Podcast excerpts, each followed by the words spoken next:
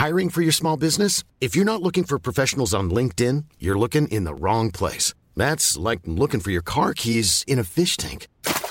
LinkedIn helps you hire professionals you can't find anywhere else, even those who aren't actively searching for a new job but might be open to the perfect role. In a given month, over 70% of LinkedIn users don't even visit other leading job sites. So start looking in the right place. With LinkedIn, you can hire professionals like a professional. Post your free job on linkedin.com slash people today.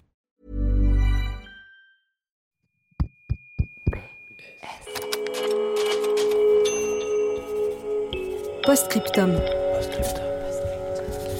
Le podcast qui ouvre un nouveau dialogue.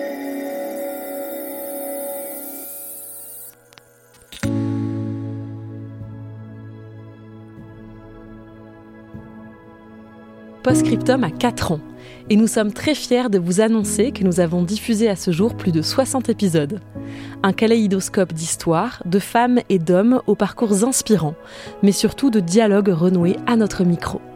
Merci à vous, chers auditeurs, de nous accompagner dans toutes ces rencontres. Pour célébrer cet anniversaire, nous avons eu envie de donner la parole à ceux qui nous ont fait confiance les premiers, en livrant leur histoire à notre micro celles et ceux par qui tout a commencé. Comment vont-ils, quatre ans après le début de cette aventure? Dans les deux prochains épisodes, on vous propose de prendre de leurs nouvelles.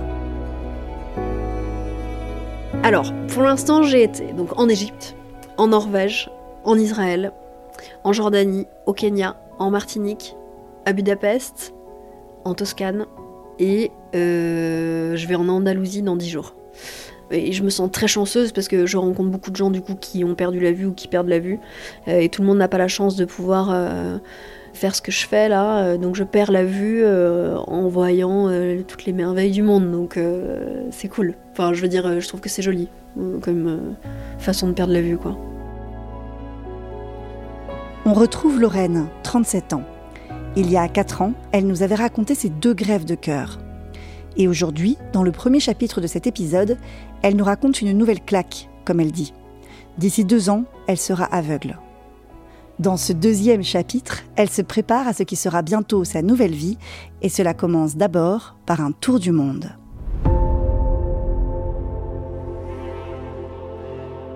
Cher scénariste de ma vie, lettre sonore numéro 62.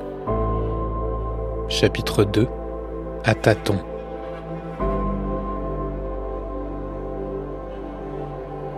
Le premier voyage que j'ai fait, je suis partie en Égypte. Et là, je me suis pris une énorme claque face à ces pyramides, face à ces tombeaux, face à cette histoire incroyable de ce peuple incroyable qui vivait il y a 7000 ans, qui a remis ma vie à sa juste place en fait sur l'échelle de l'humanité. Et j'en avais vraiment besoin. Parce que tu sais, tu t'enfonces un peu, tu te dis effectivement qu'il t'arrive que des merdes, que des merdes, et puis après, tu réalises qu'en fait, euh, à l'échelle du temps et à l'échelle de l'humanité, euh, ma vie à moi, elle est pas grand chose et, ma souffrance aussi, euh, pas grand chose. C'est pas pour minimiser ce que je vis, mais c'est pour la remettre à sa place. C'est comme si le poids de l'histoire m'avait écrasé en fait, mais que ça m'avait soulagé.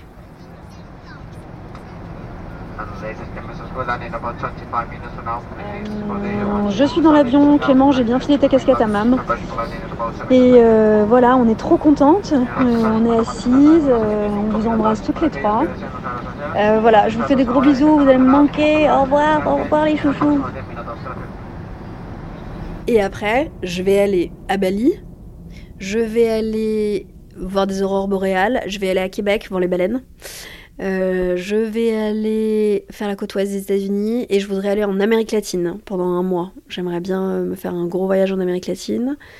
Ah oui, je voudrais aller au Japon aussi, mais je sais pas si j'aurai encore de l'argent. si j'ai encore un peu d'argent, j'irai au Japon. Ouais, en fait, je, suis vraiment mes envies, quoi. Je... Et aussi euh, les emplois du temps de mes potes, parce que pour l'instant, je voyage pas toute seule, vraiment.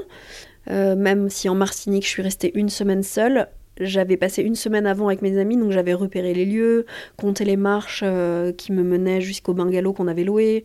Donc je savais exactement où j'étais. J'avais tout appris par cœur, j'étais capable de me déplacer les yeux fermés dans le, la résidence. Donc ça c'était possible, mais euh, je me sens pas encore euh, de voyager toute seule dans un endroit que j'ai pas apprivoisé en amont.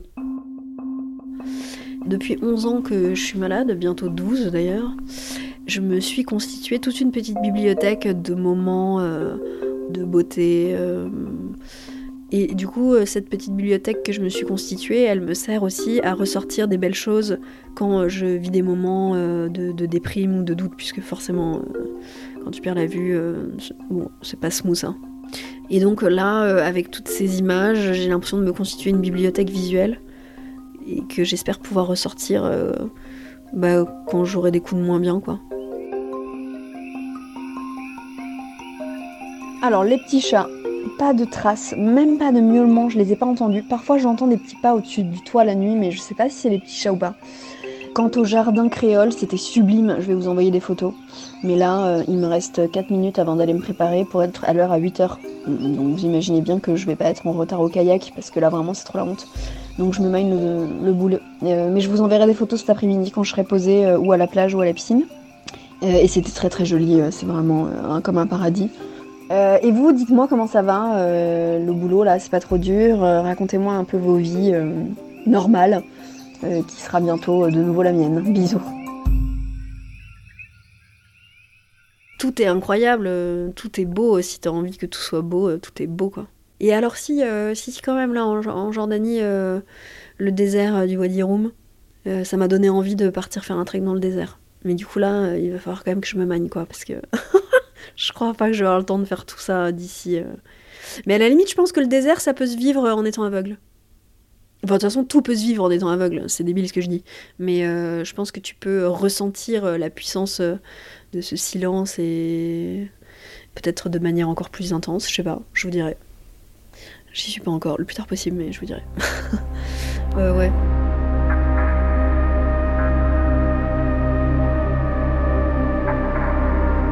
Cher scénariste de ma vie, tu as fait de moi une femme forte, plus forte que je n'aurais jamais imaginé pouvoir l'être. Je ne peux pas expliquer ce qui m'anime. Je suis muée par un désir puissant de vivre, d'aimer, de voyager, et par une espérance viscérale que demain peut ressembler à nouveau à un éclat de rire qui viendrait adoucir toutes les âmes en souffrance.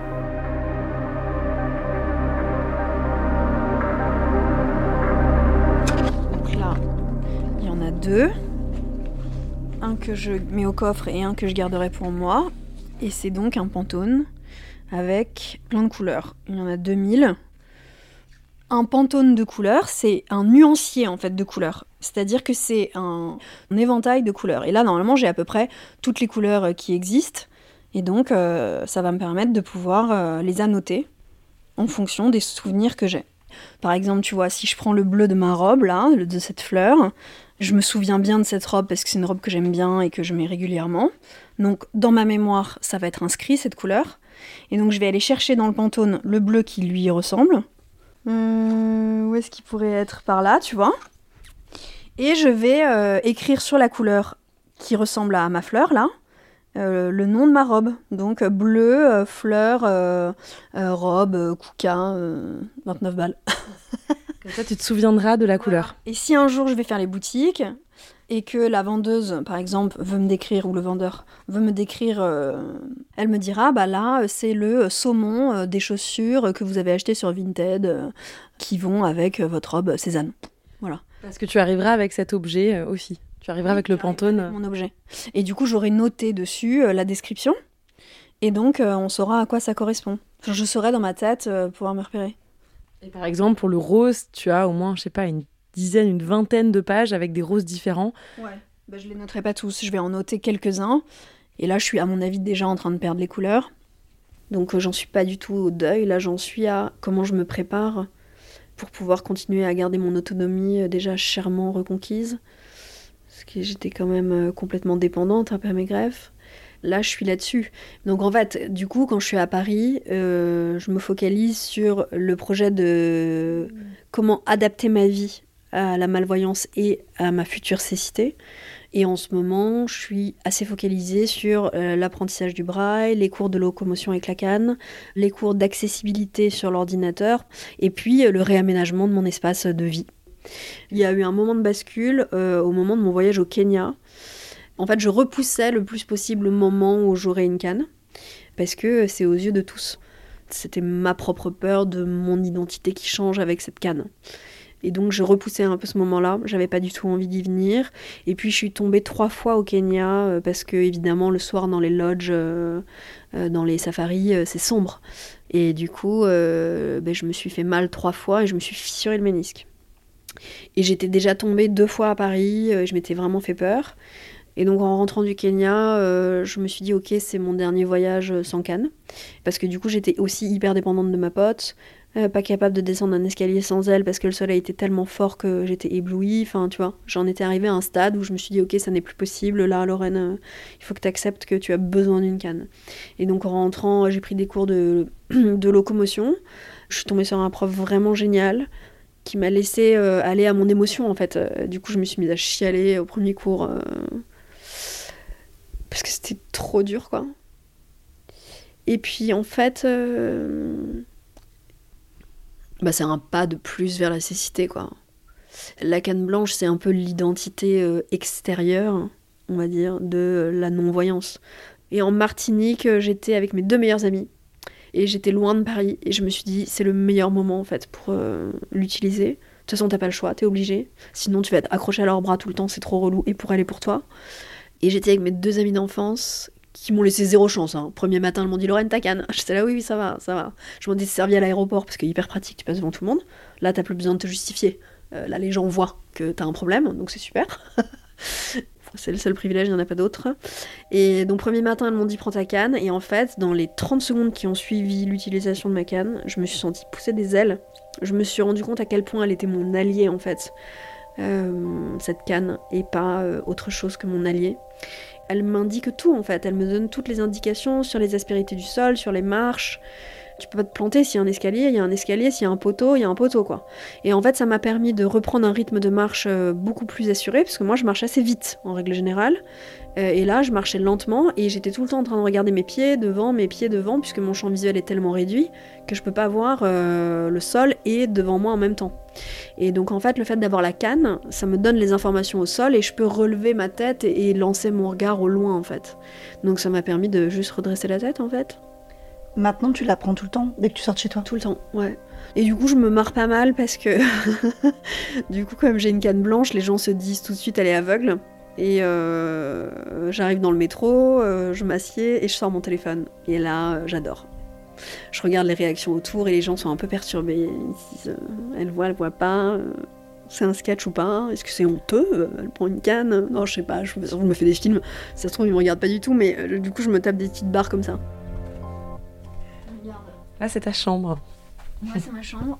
Bah, ça, c'est mon placard. J'ai fait rajouter une penderie pour que ce soit plus espacé et que je puisse plus m'y retrouver. Ah, il y a des étiquettes là aussi.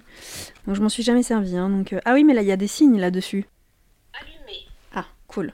On imagine que jaune, c'est pour enregistrer, non, du coup? Français. Donc, du coup, voilà mes étiquettes. Donc, sinon, je pourrais lire le mode d'emploi. hein. Toi, tu peux lire.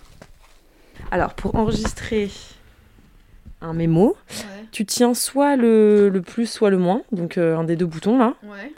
jusqu'à, tu le maintiens appuyé, jusqu'à ce que le stylo te dise euh, ça va commencer à enregistrer, start recording. Ok, cool. Alors, vas-y, on essaye. Euh, alors, je dis quoi? Par exemple, cette robe, Ouais, voilà. Alors. Nouvelle étiquette. Commencez l'enregistrement. Robe blanche, fleur bleue, Kuka. L'enregistrement est effectué. Alors on va vérifier. Robe blanche, fleur bleue, Kuka. Ah c'est cool quand même c'est très bien. Je trouve que ça fait un peu péter un câble le matin quand même quand t'as envie de t'habiller.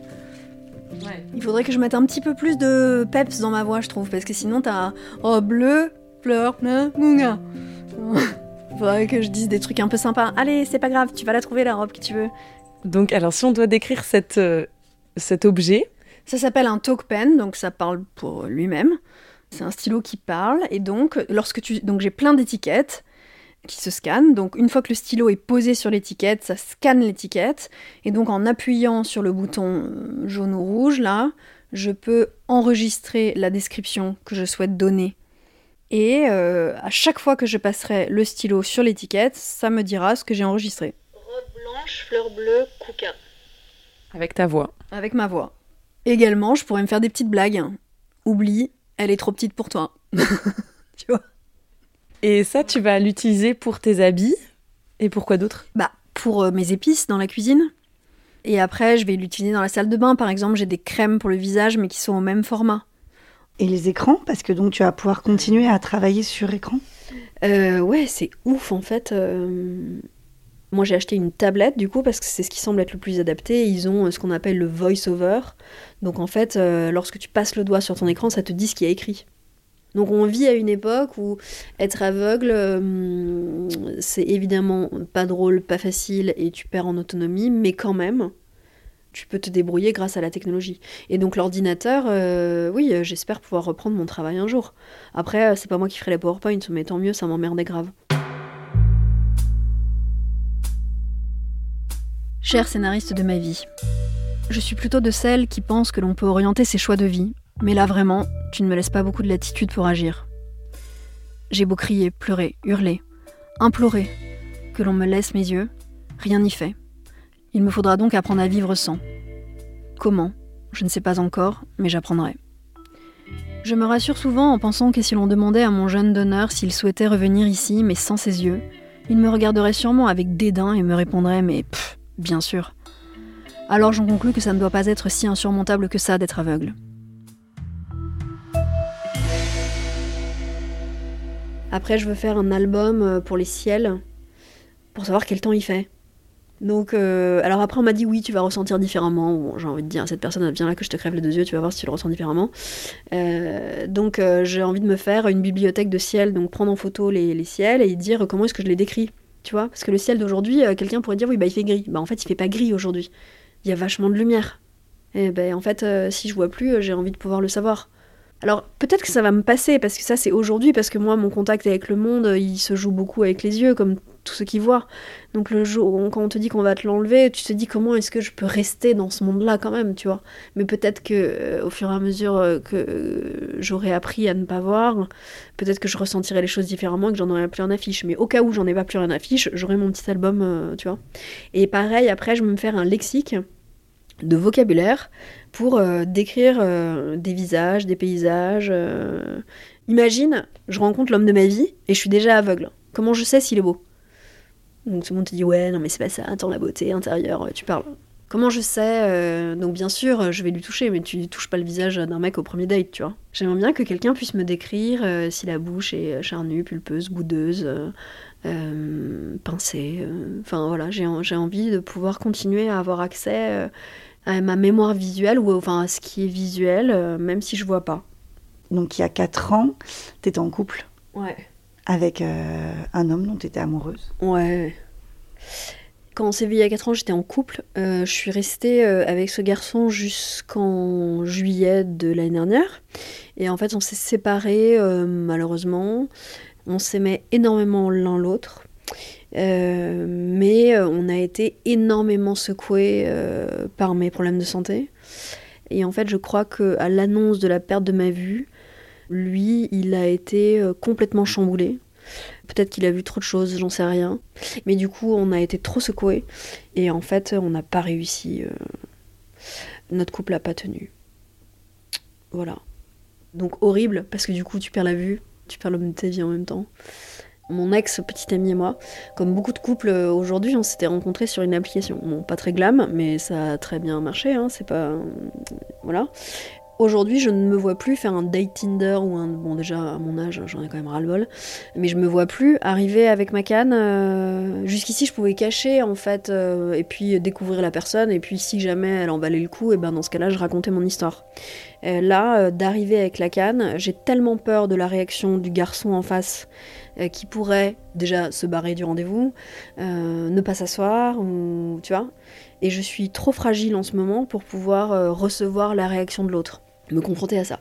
Pour autant, euh, tu vois, la première semaine où j'ai utilisé ma canne, euh, j'étais sur la plage en Martinique, je rentrais à, la location avec ma canne et il y a un petit mec euh, qui m'a repéré et qui m'a dragué de ouf alors que j'avais ma canne. J'avais aussi un mini short, mais j'avais quand même ma canne. et il m'a dragué, il m'a posé zéro question, euh, je suis tombée sur un garçon hyper intelligent, du coup ça fait quand même pas mal d'écrémage, ce qui est pas plus mal. Tu tombes forcément sur quelqu'un qui a le cœur et l'esprit ouvert. En fait, la canne n'est pas un obstacle.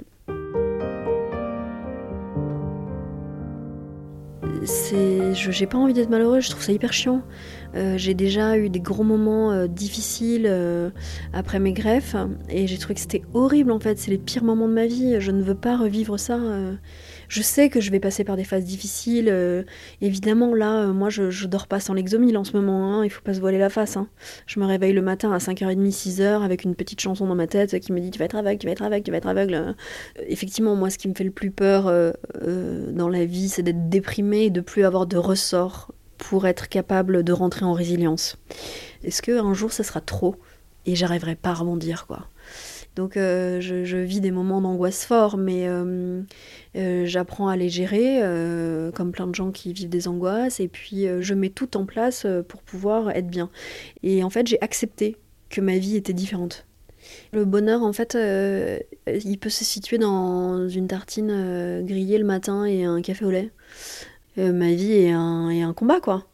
Mais elle n'est pas que ça. J'ai pas envie qu'on dise Lorraine l'aveugle greffée, en fait. J'ai envie qu'on dise Lorraine et qu'on sache de qui on parle.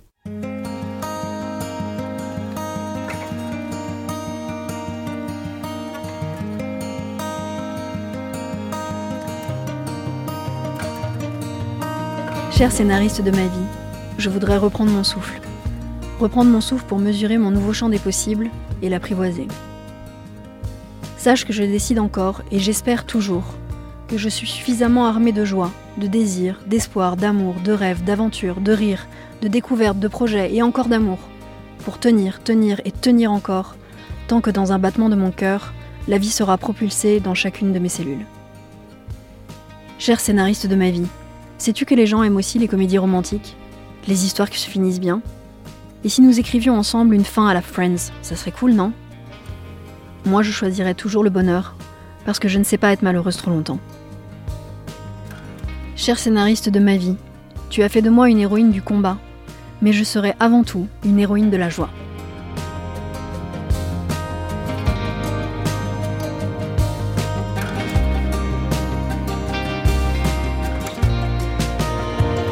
maman, euh, coucou des Clément, juste un petit coucou. On part avec Marie et Julie qui vous disent coucou.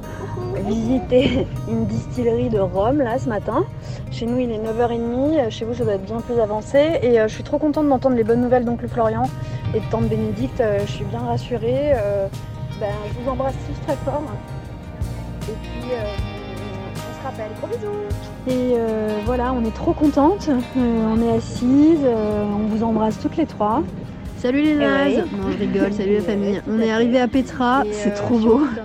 Euh, on est trop contente. Demain, grosse visite de Petra. Aude, tu cartonnes, c'est trop bien. J'aimerais trop être là pour pouvoir te faire passer des entretiens à Donf. Mais, euh, mais Yannis n'est pas là. Et Anne-Laure euh, vous embrasse tous. Et voilà, demain on se lève à 6h45, donc on va se dépêcher de se doucher et d'aller se coucher. gros bisous, bye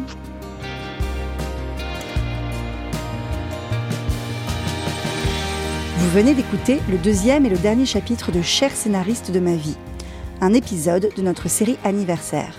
Postscriptum à 4 ans et déjà plus de 60 lettres sonores en ligne que vous pouvez découvrir sur votre appli de podcast ou sur notre site internet.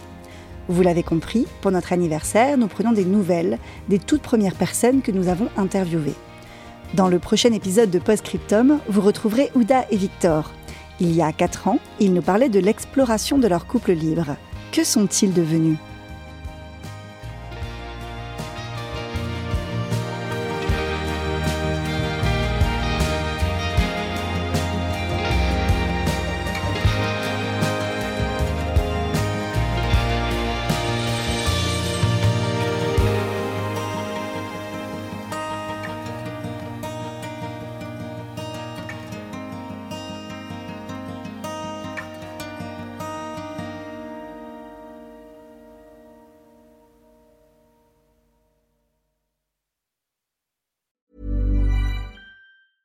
Hey, it's Paige DeSorbo from Giggly Squad. High quality fashion without the price tag. Say hello to Quince. I'm snagging high-end essentials like cozy cashmere sweaters, sleek leather jackets, fine jewelry, and so much more. With Quince being 50 to 80% less than similar brands. And they partner with factories that prioritize safe, ethical, and responsible manufacturing. I love that. Luxury quality within reach. Go to quince.com slash style to get free shipping and 365 day returns on your next order. Quince.com slash style.